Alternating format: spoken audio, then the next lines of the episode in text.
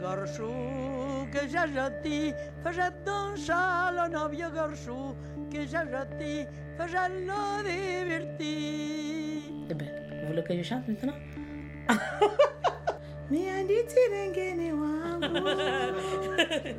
Ça, j'ai chanté le jour que je viens de voir ma fille.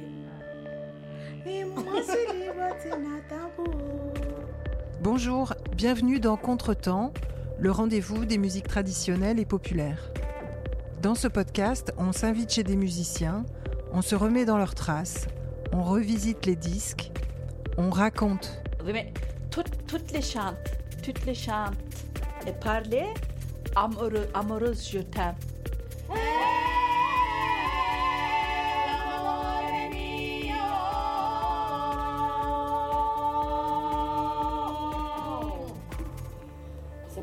Très consonant, n'est-ce pas? Quand j'ai écouté ça, j'ai dit Oh, voilà l'avant-garde. C'est tellement primitif que ça fait de l'avant-garde. Et la chose importante, c'est pas les notes, c'est la façon. Les défricheurs du folk se racontent dans Contretemps, un podcast de Péroline Barbet pour la FAMDT.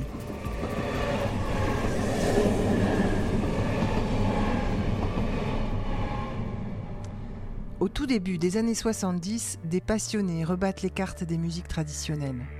Ils redonnent un futur à ces anciennes musiques populaires qu'on croyait périmées, enterrées, dépassées. C'est une époque d'utopie et d'ouverture tout azimut. L'heure est aux révolutions culturelles. Et à travers ces musiques traditionnelles, on cherche autre chose. Autre chose, mais quoi exactement? Ce premier cycle d'émissions est dédié aux musiciens qui ont croisé la route du Bourdon. Le Bourdon, c'est le premier folk club fondé à Paris en 1969. On va donc parler de cet élan qui est né avec cette salle, des moments fondateurs du mouvement revivaliste, des trajectoires de ces musiciens et de ces musiciennes qui ont rêvé un temps à une autre musique. Ce quatrième épisode est dédié au groupe Grand-mère Funibus Folk, avec un entretien de Jacques Benaïm suivi de Michel Indenock.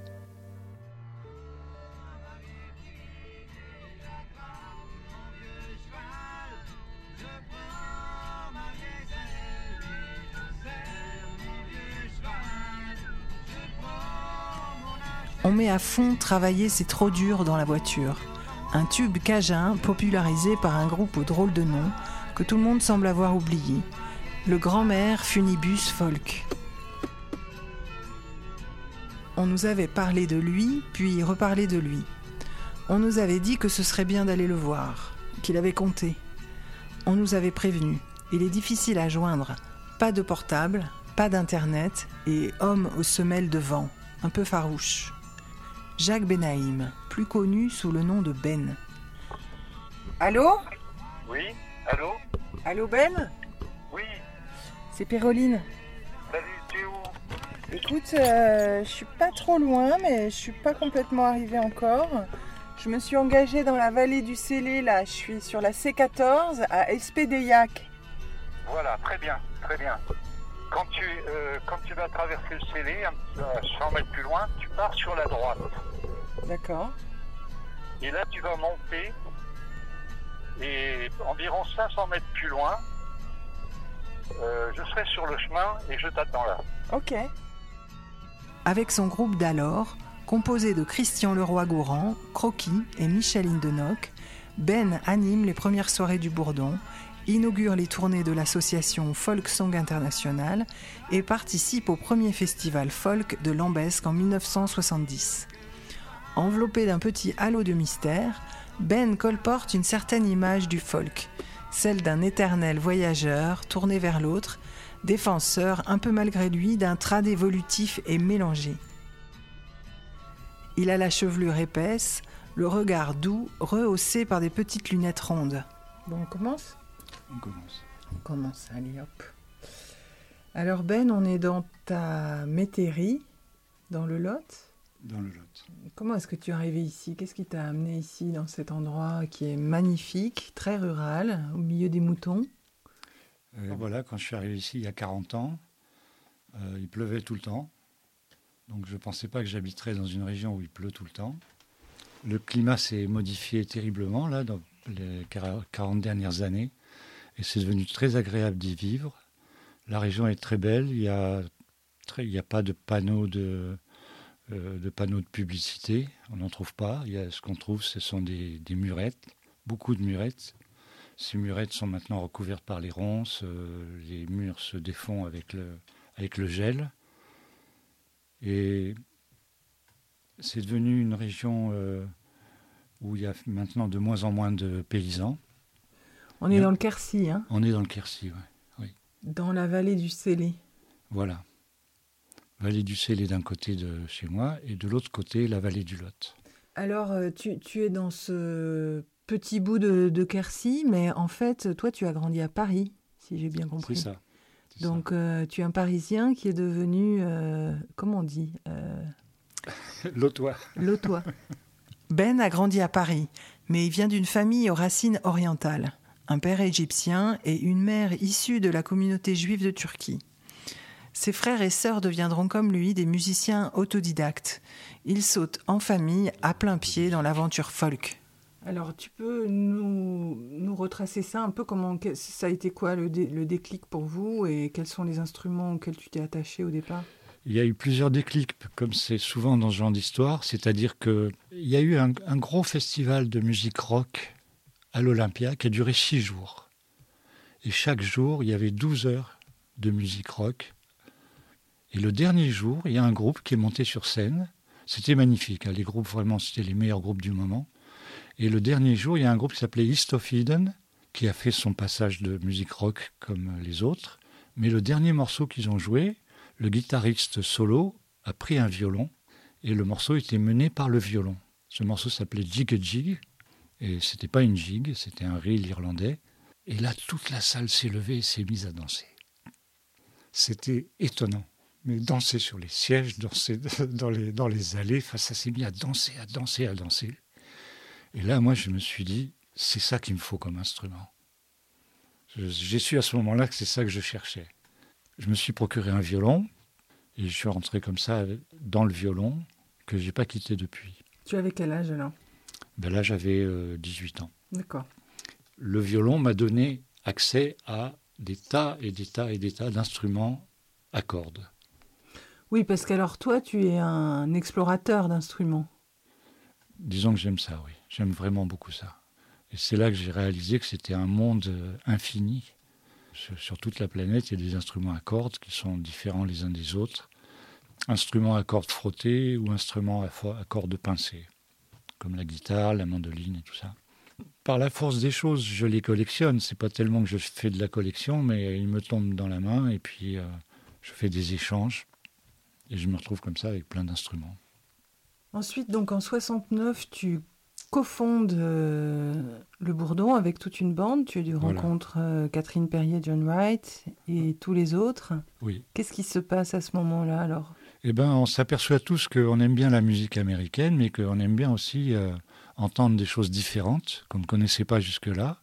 C'est vrai que Catherine Perrier et John Wright ont été un peu nos, nos meneurs de route, on va dire. À travers eux, on a, on a eu enfin un contact avec des musiques qui sont splendides, euh, mais totalement oubliées, ou presque totalement oubliées. Ces musiques ont très souvent des bases rurales, pas uniquement, mais souvent. Et donc, euh, moi qui, suis, qui étais parisien à ce moment-là, j'ignorais complètement ce monde-là. Pour moi, euh, le questionnement, c'était pourquoi tout le monde ne vit-il pas à Paris? Mais enfin. Donc, euh, à travers les musiques, euh, ces, musiques qu'on appelle maintenant des musiques trad, j'ai commencé à comprendre ce que signifiait la- la ruralité et l'importance de la musique dans les sociétés antérieures. C'est-à-dire que, par exemple, lorsque je faisais du collectage, il y a une autre phrase qui revenait assez souvent chez les gens chez qui j'allais euh, enregistrer des chansons de, de famille. La phrase qui revenait tout le temps, c'était On chantait tout le temps. On chantait tout le temps. On chantait pour le travail, on chantait pour euh, la détente, on chantait pour l'éveiller. Le, chant était quelque chose de très important et aujourd'hui, ça a presque complètement disparu de notre société.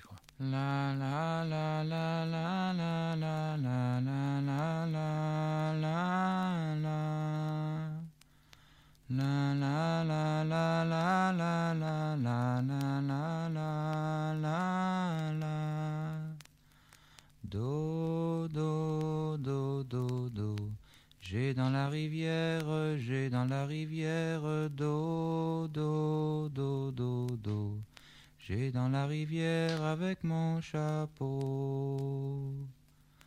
La la la la la la la la la la la la. Et alors pendant ce temps-là, vous vous formez également Vous exhumez des instruments Vous collaborez avec des luthiers. Est-ce que tu peux parler un peu de cette ambiance, de cette émulation qui pouvait y avoir entre vous? Tu me disais que vous jouiez beaucoup. Ah, on jouait euh, pratiquement tout le temps.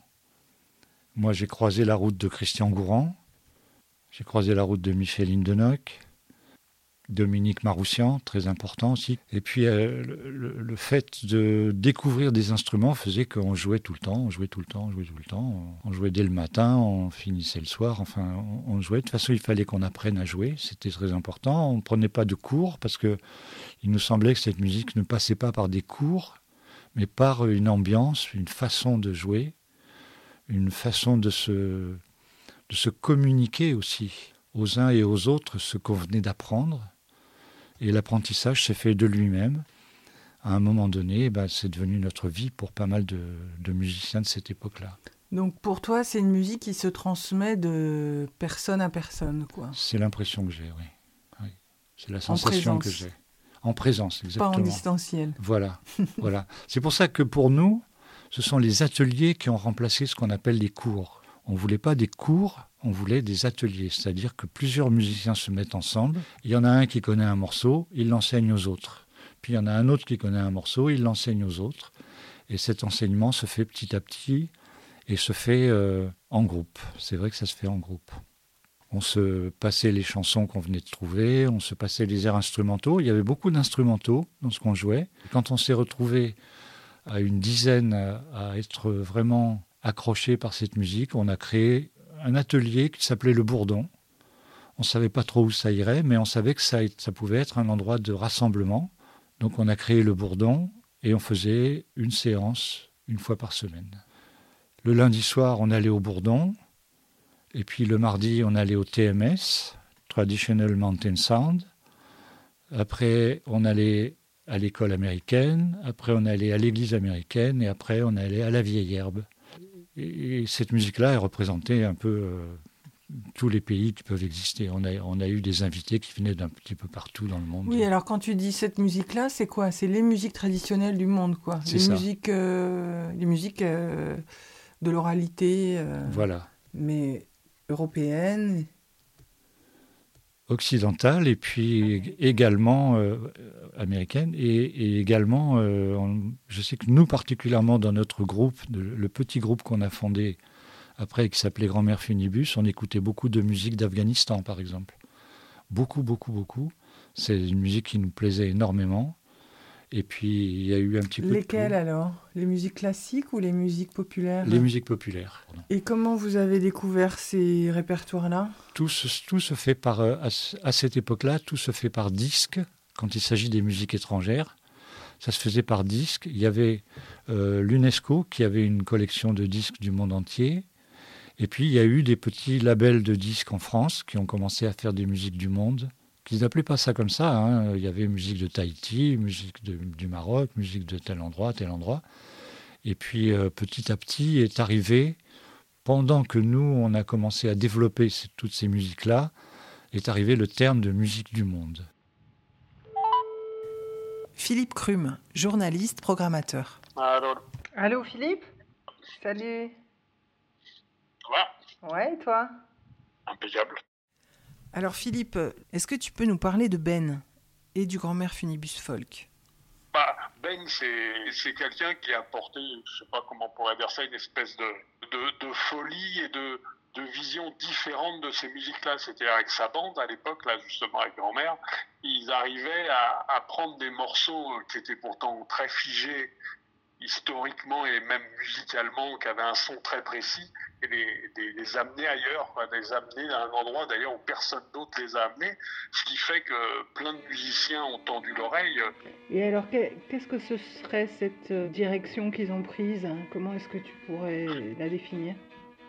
Ben, je dirais déjà c'est le bourdon, vraiment une, une façon de, de, réinterpréter presque le bourdon, ce qui va donner ce son vraiment particulier. Quoi.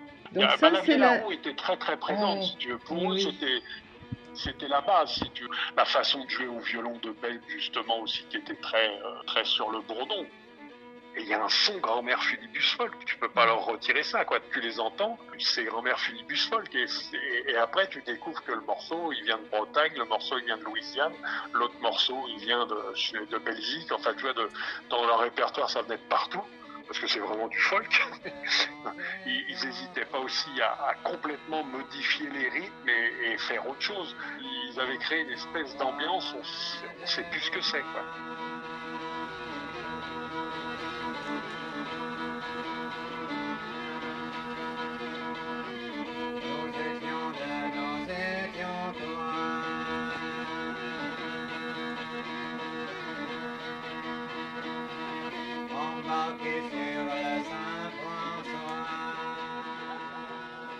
Et ce disque, alors, toi, quand tu, tu te souviens de sa sortie, qu'est-ce que euh, ça a été Moi, j'étais pas vieux. C'est quelle, quelle Oui, c'est ça, 73-74.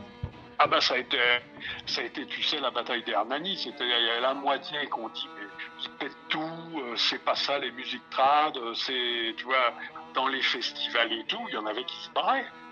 Et puis l'autre moitié, surtout les, ça paraît idiot, mais de dire les plus jeunes, nous on a trouvé ça génial, vraiment et c'était spécial. C'était vraiment, ils sont dénotés euh, complètement. Est-ce qu'on est qu'on peut dire qu'il a été culte ou le mot est... Ah, il est après, après. Et qu'est-ce qui a fait, qu'est-ce qui a provoqué ça? Bah, C'est parce que c'est à part. Tu prends tous les disques trad, il n'y en a pas un qui ressemble à ça. Eh Je veux dire, ils sont à part. Déjà, donc déjà, ils ont sorti des morceaux qu'on connaissait pas. Le répertoire, il n'y avait pas eu encore beaucoup de collectage et tout, donc le répertoire, euh, c'était Henri Davidson et tout le monde avait pioché dans le Canteloup en quatre volumes et Henri Davidson, tu vois. Mm. C'était, voilà, ça sortait juste de là, donc euh, les morceaux. Et eux, ils déboulent, ils déboulent avec des trucs, euh, des trucs pas possibles. Tous les autres étaient sur l'axe puriste c'est-à-dire la cabrette qui sonne comme une cabrette et on joue comme jouait euh, Bouscatel, pile poil, machin et tout, ils déboulaient en disant flac mhm. On fait un son euh, qui est pas auvergnat, qui est pas breton, qui est pas, on sait pas, c'est le son, c'est notre son. Personne n'a jamais joué du cajun comme ils en ont joué. C'était plus du cajun, c'était du grand-mère Funibusol, quoi. Ah oui, le nom, le nom aussi, grand-mère Funibusol. Je veux dire, où tu vas trouver ça?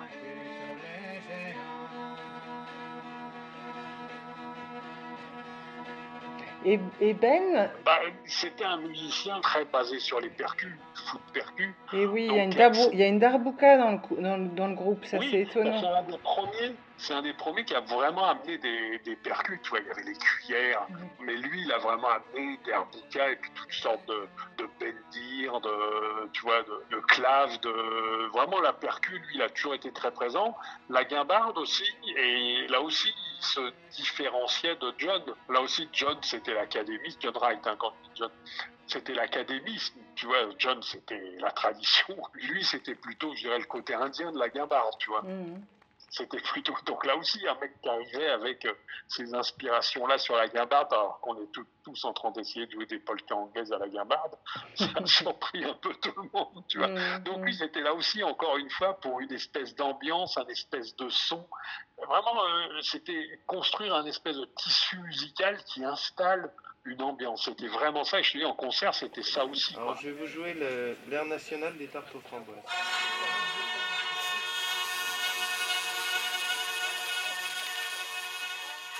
Et sur scène, toi, tu les as vus parce qu'apparemment, ils déployaient une énergie aussi euh, très particulière. Ah bah, c'était, assez étonnant parce que tu avais le roi courant à la vie à la roue. Euh, c'était sauvage quoi. En plus, il enroulé sur son instrument et tout. C'est-à-dire, c'était comment je pourrais dire ça? Ça faisait un peu expérience. Si tu on était dans les groupes où il y avait Magma, mais sans aller jusqu'à Magma, bon, pas ça me faisait quand même penser presque à ça quoi. C'était un peu une chaque concert était une expérience parce que rien n'était figé. C'est-à-dire qu'un morceau euh, il pouvait partir et puis le faire en 14 minutes ou 20 minutes ou je sais pas combien de temps. Alors, euh, Ben m'a parlé au téléphone de Jacques Higelin. Est-ce que tu fais un lien entre les deux?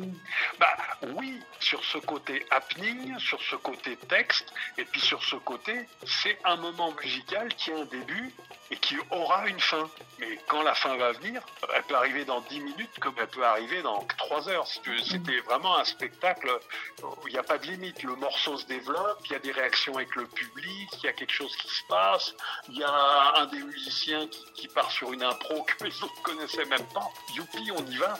Donc pour moi, il y avait ce côté-là, quoi. Il y avait ce côté-là.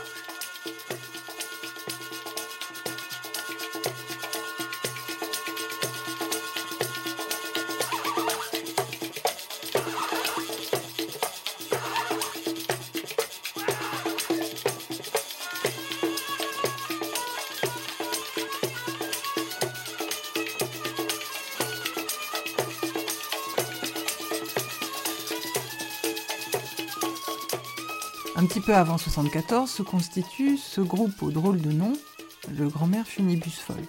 Oui. Vous voulez l'explication du nom? Ah. Bon, alors la grand-mère, c'est parce que la grand-mère, c'est elle euh, la véritable underground pour nous tous. Vous cherchiez de l'underground? Nous étions de l'underground. C'est pas qu'on le cherchait, mais on était de l'underground. Et puis les grand-mères, eh ben, euh, elles, elles avaient, le- elles avaient la mémoire. Donc euh, c'est pour ça qu'on a pris ce mot de grand-mère. On voulait absolument ce mot-là. Et puis funibus, bah, c'est tout simplement un funiculaire dans la région de Grenoble, région de montagne. Et folk parce que le mouvement s'affirmait. Comment ça Alors voilà, on n'a pas trouvé d'autre nom que le mot folk. C'était ça la- le problème qui, nous- qui nous taraudait un petit peu. On n'aimait pas ce mot parce que ça voulait pas dire grand-chose. Folk, ça veut dire peuple. Donc on l'a adopté, puisque ce qu'on chantait, c'était la musique du peuple. Mais le mot folk nous rapprochait trop de la musique américaine uniquement. C'est pour ça que ça nous gênait. Et c'est beaucoup plus tard que le terme trad, traditionnel, a été employé.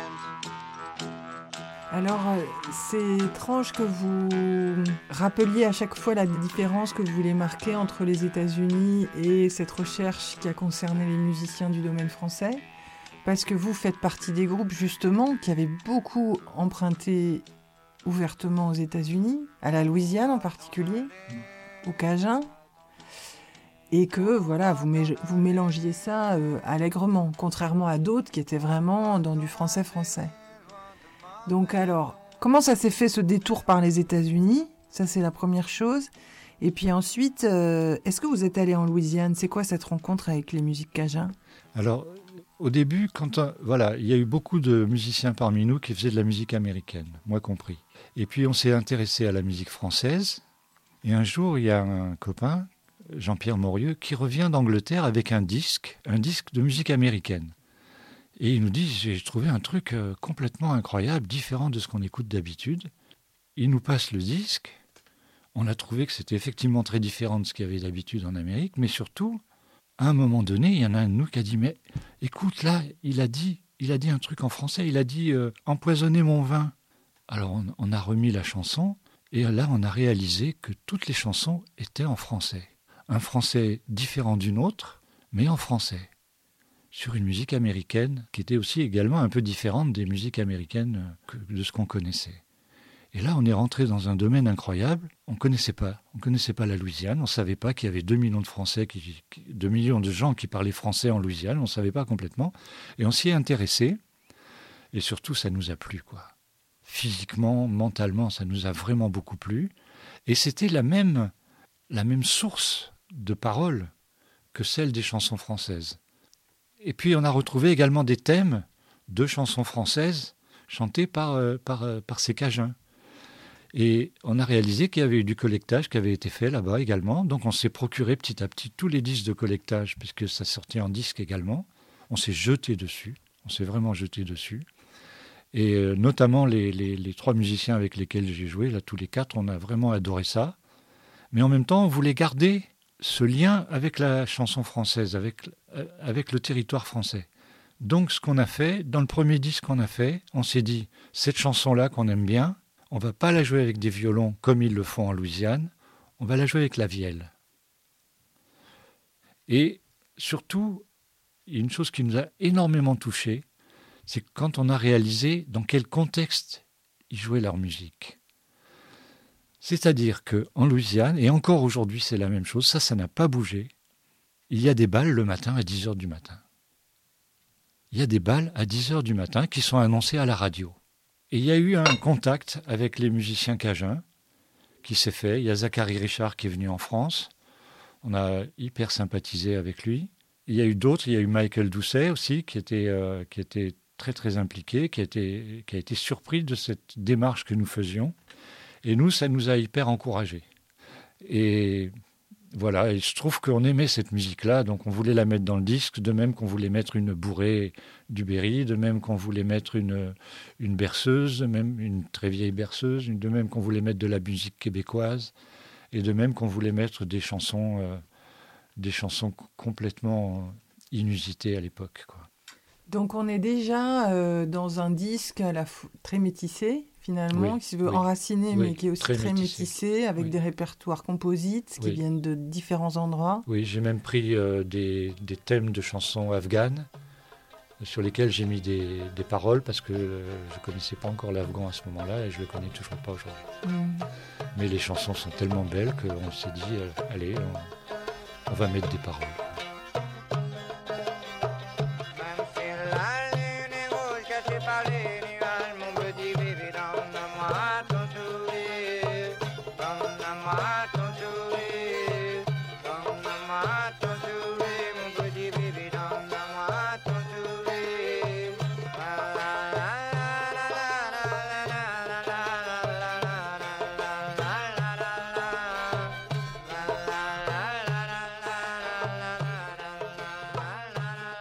Est-ce que vous savez pourquoi ce disque est devenu culte et comment il est devenu J'en ai culte aucune idée. Est-ce qu'il est culte J'en ai aucune idée. Ça vous dit rien C'est assez inexplicable. Euh, Je te repose la question quand même. Qu'est- Qu'est-ce qu'il y avait de singulier pour que ça intéresse et que ça prenne, la sauce prenne autant Je dirais qu'il y a eu, il y a eu un phénomène très important dans cette période-là. C'était Jacques Higelin avant qu'il fasse de la musique rock. Il amenait des textes complètement différents, des formes de musique totalement différentes, avec Brigitte Fontaine et Ariski. Et on a réalisé que ces disques qu'il avait sortis, d'abord c'était que avec des instruments acoustiques. Il faisait pas du tout dans l'électrique, des instruments acoustiques. Ça, ça a frappé un peu tout le monde. Et partout où on allait en France, les disques étaient chez les gens qui nous recevaient. Et nous, on est arrivé également avec un disque de musique acoustique.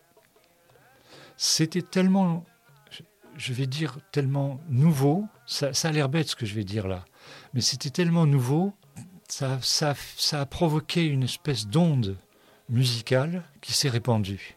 Parce que nous, au cours de nos soirées, on disait beaucoup de choses. On ne faisait pas que chanter ou jouer, on disait beaucoup de choses. On disait procurez-vous des violons, procurez-vous des guitares, procurez-vous des mandolines. Ce sont des instruments abordables par tout le monde. C'est pas parce qu'on a un violon dans la main qu'il faut absolument prendre des cours. Prenez l'instrument et puis amusez-vous dessus, essayez de le découvrir par vous-même. Et alors dans ce disque aussi, ce qui est frappant, c'est qu'on sent qu'il y a des instruments euh, nobles, entre guillemets, des gros instruments, mais il y a aussi beaucoup de petits instruments. Quand on travaille le son, Oui. il y a des grelots par exemple, il y a la guimbarde, il y a un Oui. triangle. Oui. euh, Oui, le son était très important pour nous. Ben, dès qu'on trouvait un petit instrument qui avait un son intéressant, Oh. on en jouait. Et on trouvait C'est que foisonnant quoi. On Il y sent avait le triangle aussi. Oui, c'est toujours ce truc qu'on retrouve dans pas mal de, chez pas mal de musiciens euh, de cette scène-là. C'est, oui, le travail de la matière sonore, euh, de la richesse harmonique, de nouveaux timbres. Alors justement, au niveau du timbre, il y a eu quelque chose aussi de très différent par rapport à ce qui était proposé à la- avant dans la musique de variété ou dans la musique classique. C'est la façon de chanter.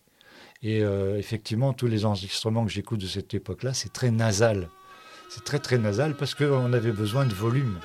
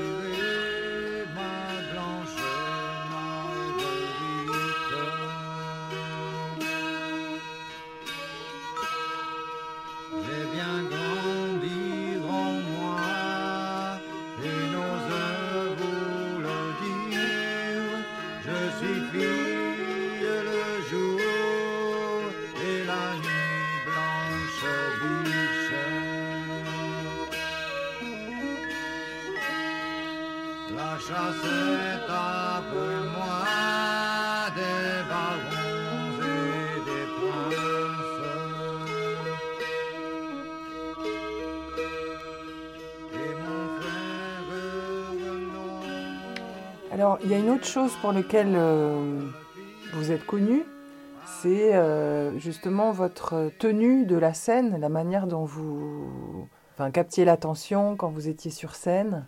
Visiblement, vous avez été déclencheur de vocation chez beaucoup de musiciens. C'est pour ça qu'on parle, en tout cas dans les, comment dire, dans l'histoire un peu secrète du, du folk et du trad. euh, Vous êtes un groupe marquant parce que vous avez suscité des vocations. Vous éveillez euh, le désir, quoi, de jouer et de s'emparer de ces répertoires-là.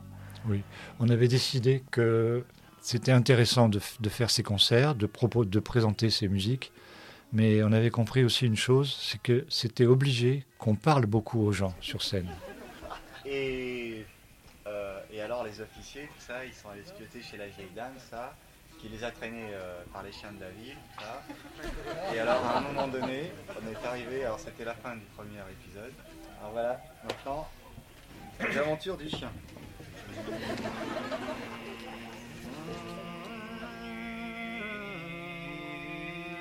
Qu'on parle, qu'on raconte des histoires drôles, qu'on raconte des histoires amusantes, mais surtout qu'on introduise les nouveaux instruments. Comme il y avait Christian Gourand avec nous qui jouait de la vielle, je sais pas, il y a eu très très peu de gens qui avaient entendu de la vielle jusque-là. Quoi. Personne ne- connaissait cet instrument, à part dans, certains milieux ruraux, justement. On avait besoin d'introduire l'instrument, de faire que les gens comprennent que c'était un instrument et non pas un, gadget rigolo, que ça avait une histoire, une histoire très profonde, notamment dans notre culture euh, en France. Quoi. Il, il nous fallait euh, amener les gens doucement à notre musique. Donc on, avait besoin d'être euh, dans ce contact permanent pendant le concert et qu'il n'y ait pas que la musique. Il y a la musique, mais il y a les paroles qui sont très importantes et qui nous emmènent des fois dans des domaines euh, qui sont un peu délicats parce qu'il y a beaucoup de chansons qui parlent de la mort. Il y a beaucoup de chansons qui parlent de la séparation amoureuse. Il y a beaucoup de chansons fantastiques, je vais dire, euh, le mot fantastique, il n'est pas juste en France, mais qui, qui révèlent les fantasmes de l'époque, comme cette femme qui vit avec trois, euh, avec trois mineurs du chemin de fer. C'est un fantasme.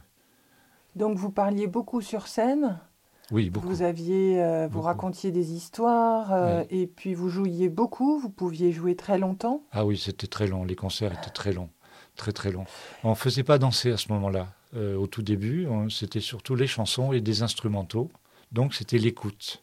Et comme par hasard, deux d'entre vous de ce groupe-là vont se retrouver ensuite dans le monde du conte et de la littérature orale. Exact. Donc euh, vous, Jacques Benaïm, et aussi Michel Indenoc, qui va devenir un, des grands noms euh, du conte en France. Voilà, donc quelque part, ça, fait, ça marque aussi un lien entre cette scène trad euh, et cette scène du conte. Il y a un lien qui est évident, c'est de l'oralité, c'est de, la, voilà, de, la culture orale. Mm. Ce lien, il se ressent plus tellement aujourd'hui. Est-ce que vous trouvez que ces mondes-là sont refermés, un peu repliés sur leur base, ou qu'il règne encore cette, euh, je sais pas, cette circulation qui semblait y avoir dans les années 70 Il y a eu une extension qui s'est faite. Les contes, c'était important surtout pour nous, parce que moi, je n'avais pas vraiment réalisé le parallèle entre les contes et euh, la musique euh, trad, le parallèle, c'est l'oralité. Vous avez parlé d'oralité, c'est vraiment ça, le, la base, à la base de tout.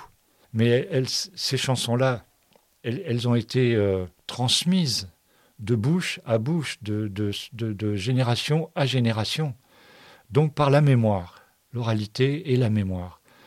Et le conte, c'est très important parce qu'on réalise qu'il y a beaucoup de chansons qui sont des contes, qui ont été mises en musique. C'est vrai que ces chansons se chantent moins maintenant. Pardon, il semble qu'elles se sont un peu diluées, mais la plus grosse partie de l'héritage de cette période-là, ça a l'air étonnant comme ça, mais c'est la danse, qui elle a pris son essor après ce, fameux premier festival euh, euh, qu'on a fait sur Paris, et euh, le, gros festival de folk mêlant toutes les musiques s'est fait à Lambesque en Provence, l'année d'après. Et, à partir de là, eh ben je dirais que les gens qui chantaient pas, ils se sont mis à danser et à faire le même travail que nous, nous faisions dans la chanson et dans la musique. Ils se sont mis à le faire avec la danse. Les pas, euh, les musiques qui correspondent, les moments aussi où se, danse telle chose et telle chose. Et il y a eu un gros, gros, gros travail de collectage sur la danse qui a été fait par les gens qui, étaient, euh, qui se sont spécialisés là-dedans.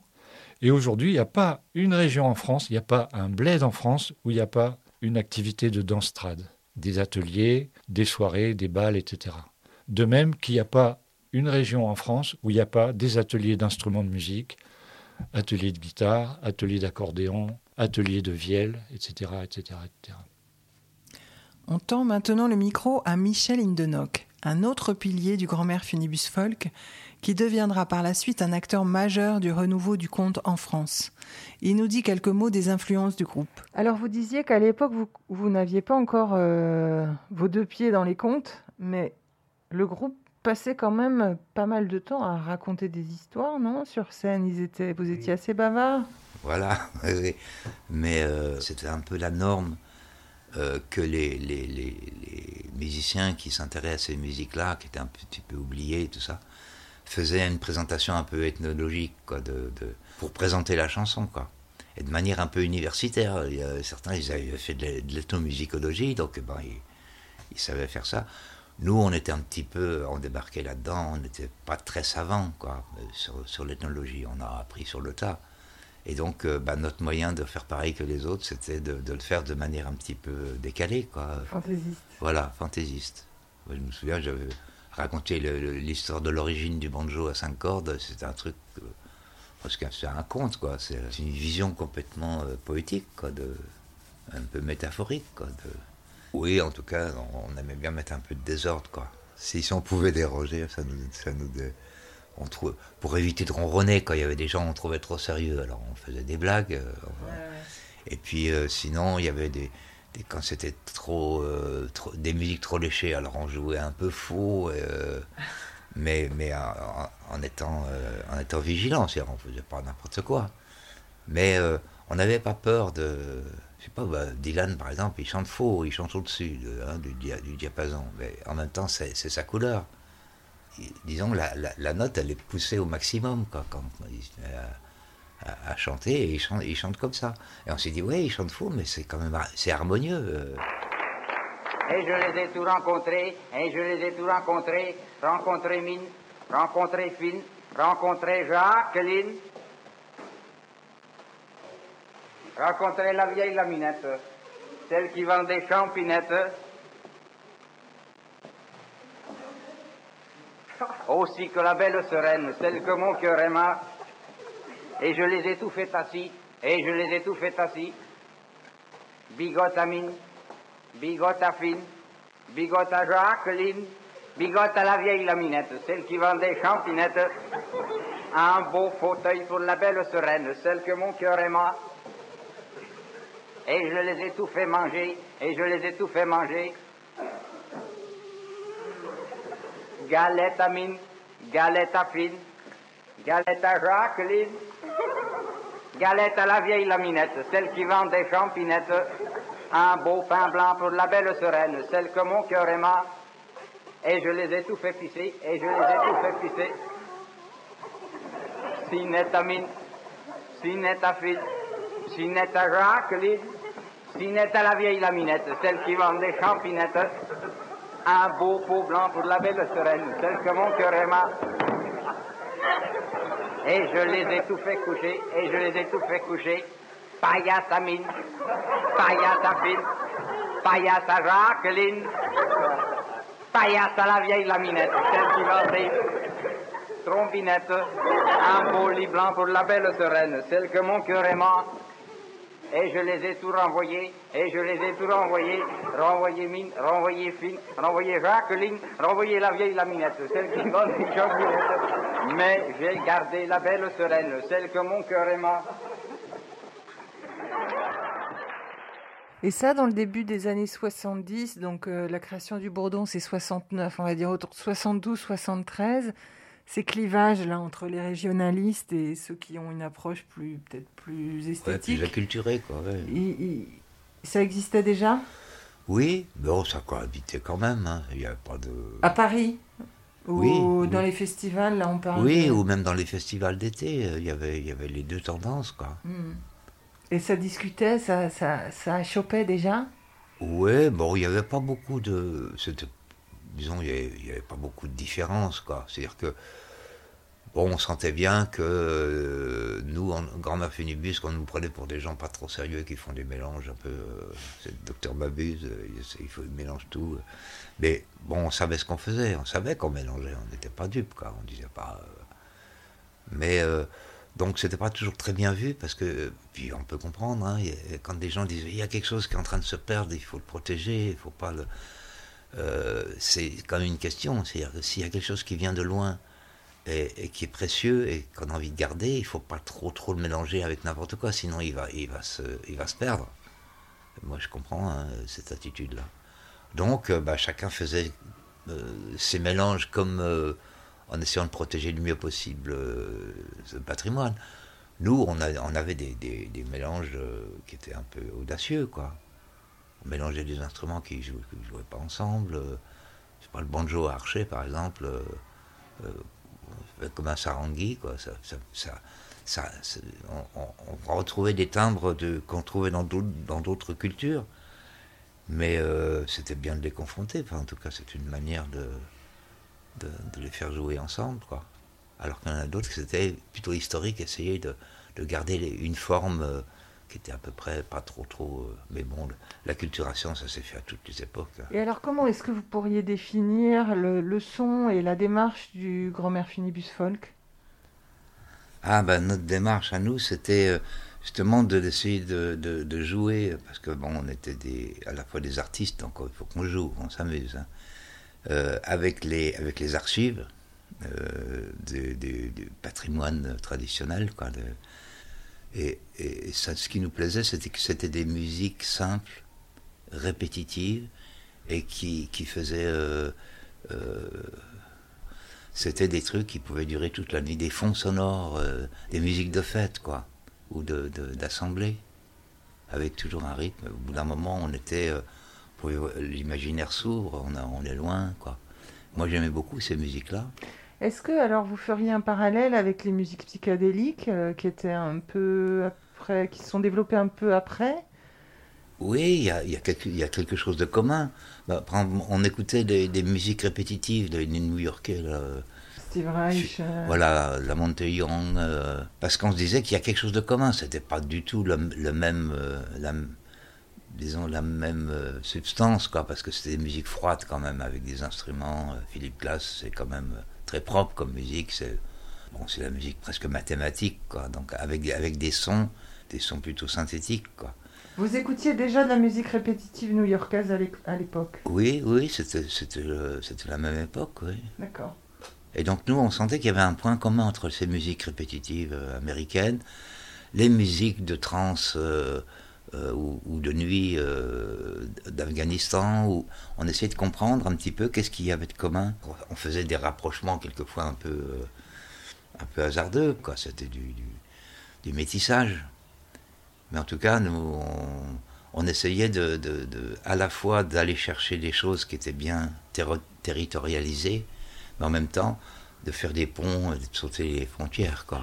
Nous, on avait une vision un peu universelle, euh, dans- en tout cas dans, dans nos inspirations.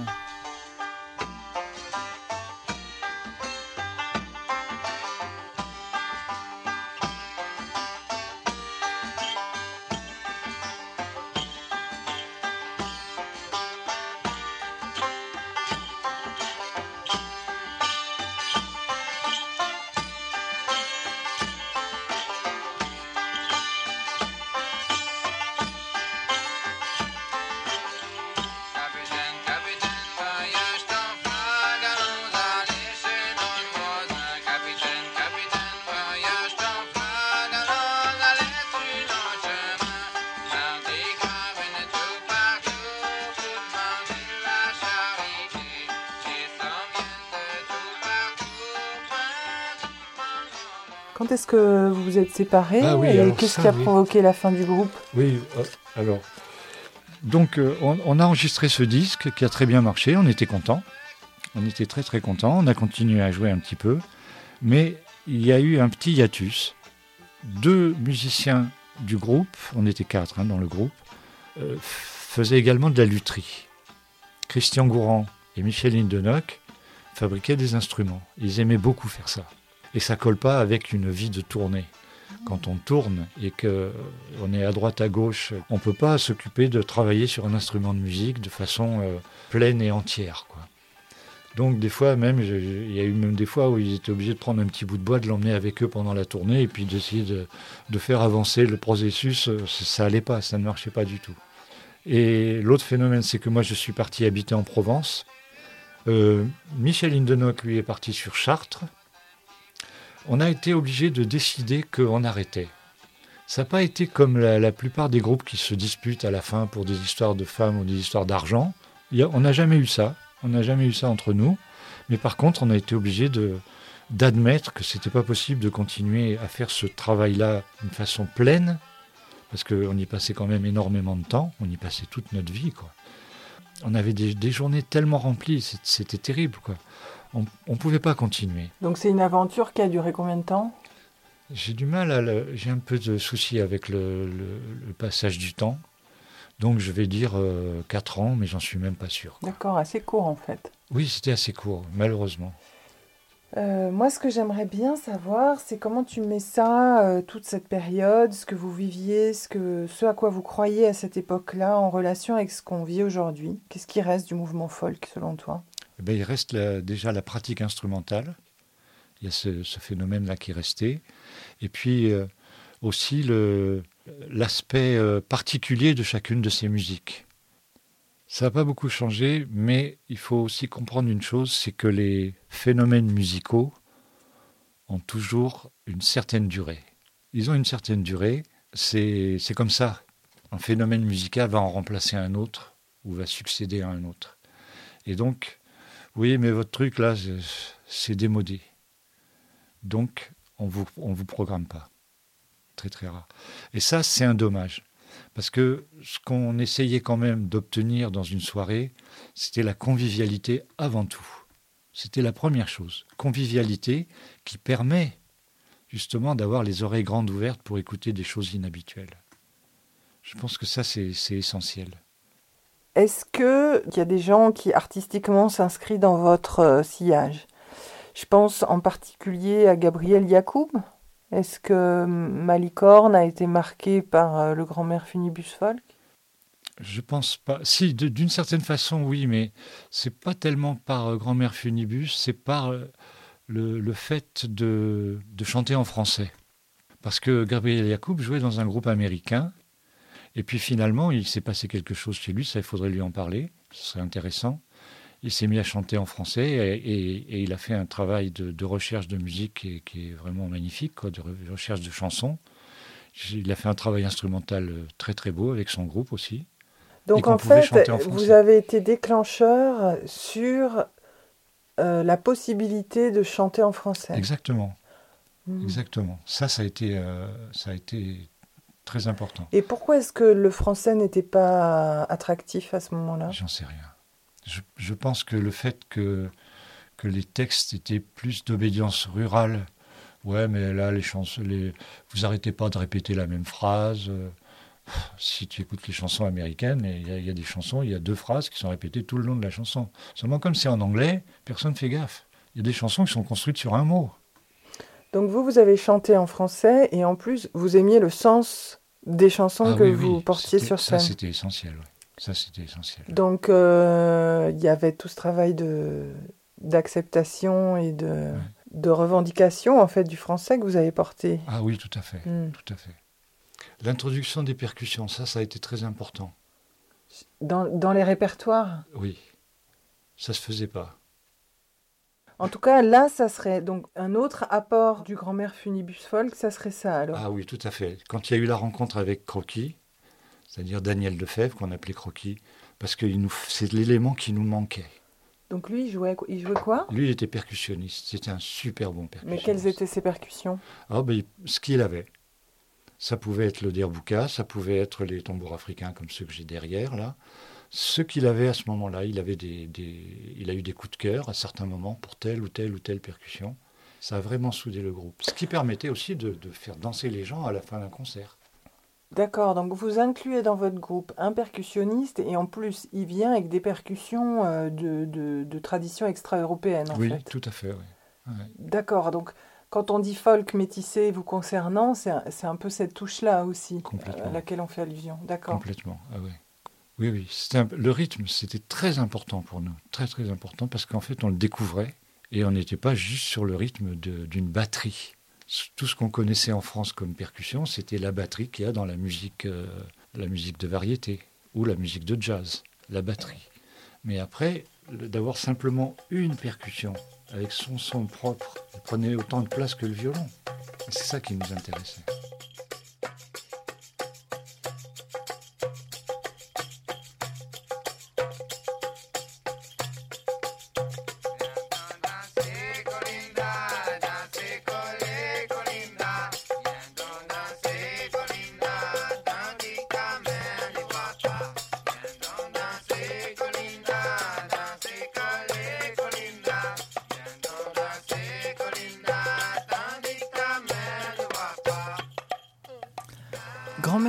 Folk fut une aventure éphémère, emblématique de l'esprit folk, une petite parenthèse magique et sauvage. Mais la vie continue, chacun poursuit son chemin. Ben a rejoint le Grelot Bayou et il poursuit maintenant de multiples collaborations musicales. Michel Indenoc, quant à lui, a poursuivi une magnifique carrière de conteur. Croquis et Christian Leroy-Louron sont aujourd'hui décédés.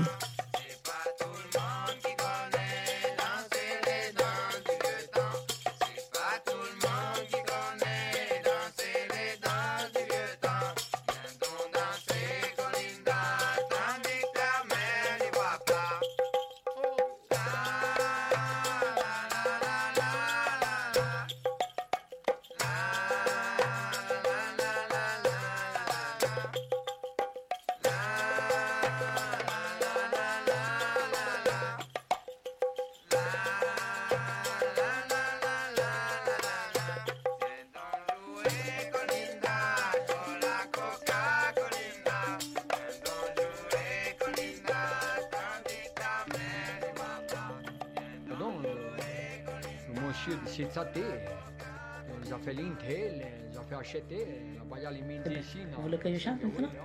Garçon que j'ai jeté, faisait le novio garçon que j'ai jeté, faisait le divertir. Dans quel livre l'as-tu trouvé cette chanson? Il me dit, les chansons ne se trouvent pas dans les livres. Je lui dis, ah non Voilà, c'est terminé. Cette émission fait partie d'une série d'entretiens menés avec des musiciens du mouvement Trad. Vous pouvez réécouter l'ensemble des entretiens réalisés sur osha.co, a u s h a.co, contretemps les podcasts de la FMDT. Vous pouvez aussi suivre l'actualité de la série sur la page Facebook intitulée Podcast Contretemps. Contretemps, c'est un podcast de Péroline Barbet pour la FAMDT, la Fédération des acteurs et des actrices des musiques et danses traditionnelles. Si vous aimez, parlez-en beaucoup et partagez largement, et je vous dis à bientôt.